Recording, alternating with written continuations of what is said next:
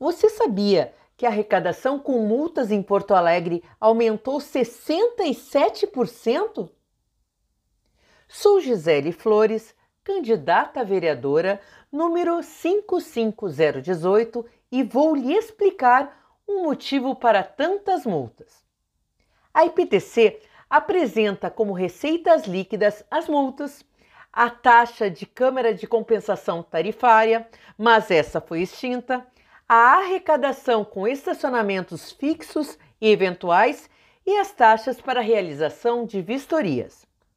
Essas receitas foram, em 2017, de 60,1 milhões, em 2018, de 88 milhões e em 2019, de 100,9 milhões representando 66,6% de aumento sobre 2017.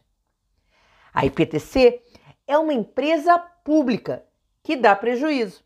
Então, quanto mais ela multar, menos recursos da prefeitura serão necessários para cobrir os seus custos dos serviços e despesas operacionais. Mas não era isso que o atual prefeito pregava em 2016.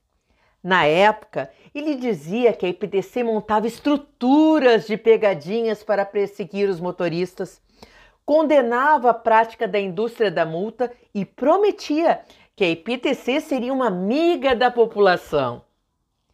Como candidata a vereadora e especialista em trânsito, tenho propostas para nossas vias não serem incômodos diários e fontes para arrecadação. Dentre outras ações, pretendo levantar um amplo debate sobre a existência da PTC e a sua forma de atuação. Transitar é prosperar. Sou Gisele Flores do Trânsito, número 55018 e peço teu voto. Saiba mais em www.giseleflores.com.br para prefeito Walter Nagelstein 55.